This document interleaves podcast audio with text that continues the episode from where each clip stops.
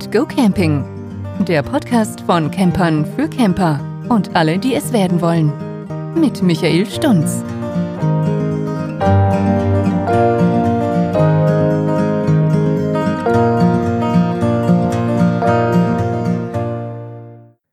Ja, hallo und willkommen zu einer weiteren Folge. Heute möchte ich euch von unserem Ausflug zu Obelink erzählen. Viel Spaß!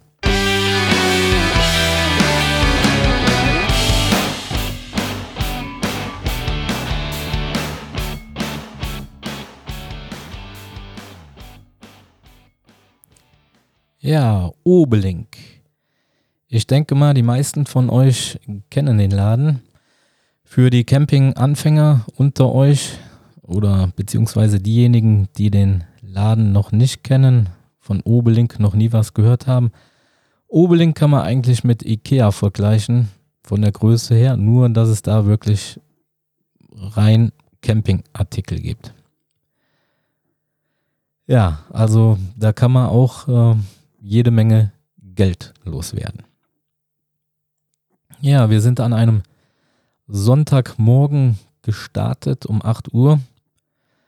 Wir hatten dann circa zweieinhalb Stunden Fahrzeit, waren dann gegen ja, 10.30 Uhr ungefähr da. Ich glaube, um 10 Uhr macht der Laden auf.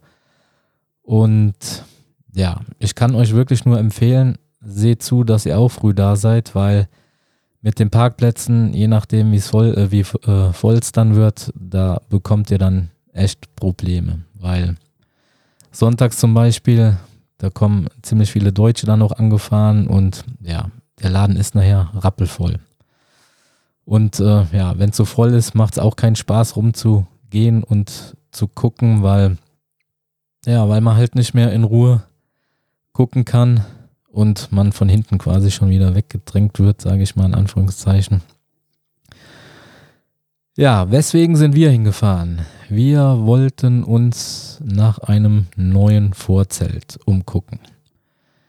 Ja, wo wir ankamen, haben wir natürlich erstmal unten in der Tiefgarage geparkt, sind dann hoch, Wagen geholt und sind dann erstmal rein und ja, haben uns am Anfang erstmal umgeguckt, Kleinigkeiten gekauft, Lichterkette hier, Schlauch wieder da, eine Bürste mit Teleskopstange zum Saubermachen ja, und so Kleinigkeiten, die man halt noch braucht.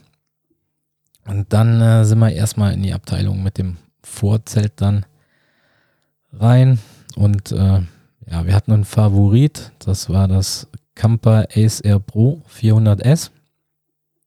Ich wollte es aber vorher mal sehen, ja, bevor ich es bestelle, ob es auch wirklich so gut ist wie in den Videos gezeigt. Und ja, eigentlich liest man ja nur gute Bewertungen im Internet. Aber ich sag mal, bei dem Preis äh, bestelle ich halt ungern Sachen, die ich vorher noch nie gesehen habe. Ja, das Zelt haben wir dann auch als erstes äh, begutachtet, sage ich mal. Und ja, der Eindruck aus dem Internet von den Bewertungen, der hat sich dann bestätigt, ist wirklich sehr gut verarbeitet, die Größe ist toll und die ganzen anderen Features, die es jetzt noch hat, sind wirklich gut. Und ja, aber dann haben wir uns weiter umgeschaut. Dann hatten wir noch nach einem günstigeren Luftvorzelt von Obelink geguckt. Ja, das war natürlich um einiges günstiger. Ich glaube 1500 Euro günstiger. Und ja, da merkt man natürlich den Unterschied. Der Preis zum Camper, der muss ja dann irgendwo herkommen. Ja, und dann hatte ich mich eigentlich schon entschieden. Und dann wollten wir trotzdem noch mal eine Runde gehen durch die Vorzeltabteilung. Und dann haben wir noch ein Luftvorzelt entdeckt. Allerdings mit dem Unterschied zum Camper, dass man es komplett einziehen kann über die gesamte Länge vom Wohnwagen. Also sprich, die Seiten waren auch zu wie beim normalen Vorzelt. Hier bei dem Camper Luftvorzelt braucht man halt oben ein gerades Stück Keder. Das sind dann äh, vier Meter in unserem Fall. Und dann hat man das Vorzelt quasi nur oben die vier Meter in der oberen Kederschiene. Also es geht nirgendwo wie beim normalen Vorzelt an der Seite noch vorbei. weil bei dem Camper muss man dann halt die Seiten mit sogenannten Andruckstangen dann zumachen. Ja, und bei diesem Westfield-Zelt, Luftvorzelt, konnte man es halt über die komplette Wohnwagenlänge dann auch nutzen. Es war an den Seiten dann halt komplett zu, wie beim normalen Vorzelt. Hatte auch eine andere Stoffart, All Season, halt wie bei einem normalen Vorzelt, mehr oder weniger. Und ja, dann war ich doch am Überlegen, welches nehmen wir jetzt. Und dann sind wir noch, ja, paar Mal hin und her, hier geguckt, da geguckt, wieder zurück bei dem anderen geguckt. Und das Westfield ist klasse, weil es halt komplett zu ist und man diese Andruckstangen nicht braucht. Hat mir aber jetzt nicht so gut gefallen, weil es in dem Zelt relativ dunkel war. Verarbeitung war auch top, Preis war ungefähr derselbe. Aber letztendlich haben wir uns dann doch fürs Camper entschieden. Ja, haben dann gefragt, ob noch eins auf Lager ist. Wir hatten Glück. Vor uns hatte noch ein Mann reserviert und wir haben dann quasi das letzte dann mitgenommen. Und ja, woran ihr denken müsst, wenn ihr je nachdem auch so ein Zelt kaufen wollt. Bei diesem jetzt zum Beispiel sind jetzt diese Andruckstangen und die Verandastangen nicht dabei. Also Verandastangen sind die Stangen, wo ihr die Frontteile, wenn ihr die beim Vorzelt aufgemacht habt, dann über diese Stangen hängen könnt. Ja, ansonsten lassen die sich natürlich diese ganzen Zubehörsachen schön extra bezahlen. Sturmband kostet auch alles extra. Was jetzt dabei ist, sind halt normale Heringe, die Pumpe, die Abspannleinen, ja, und halt das Zelt komplett mit den Seitenteilen, Frontteilen und ähm, die Vorhänge sind auch noch dabei.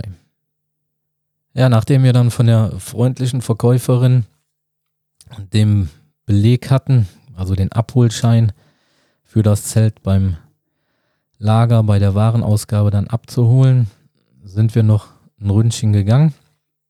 Ich habe mir nochmal diese Dachzelte angeguckt die werden ja auch immer besser und, und toller und in sämtlichen Ausführungen.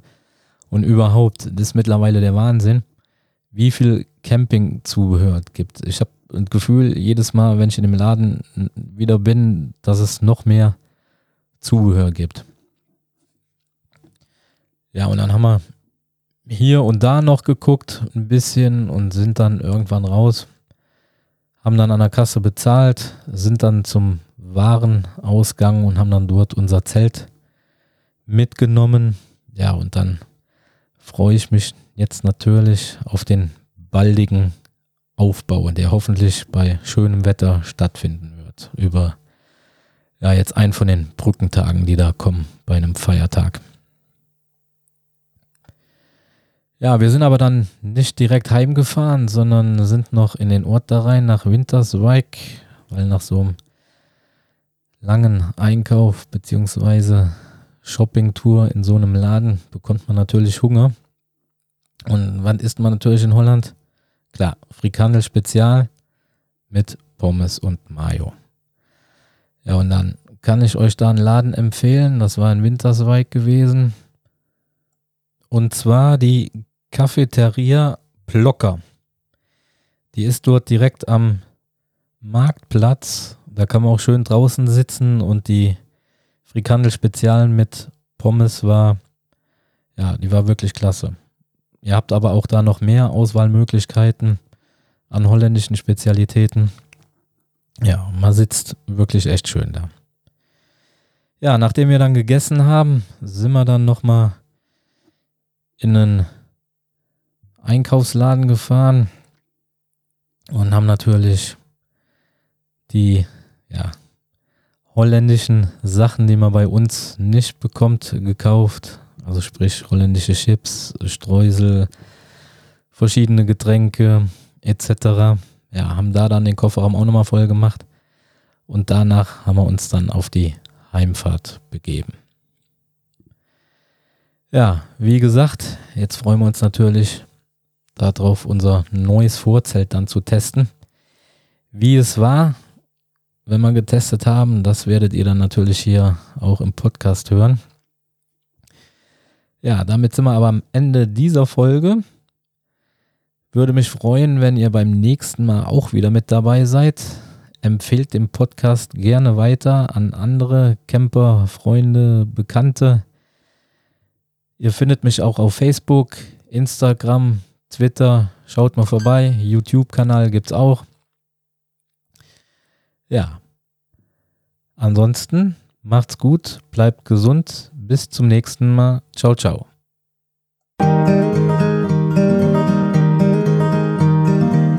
Das war Keep Calm and Go Camping. Schön, dass du wieder mit dabei warst. Schau doch auch mal auf Michaels Campingblog vorbei. Den Link findest du in den Show Notes. Und schalte auch beim nächsten Mal wieder ein. Bis dahin.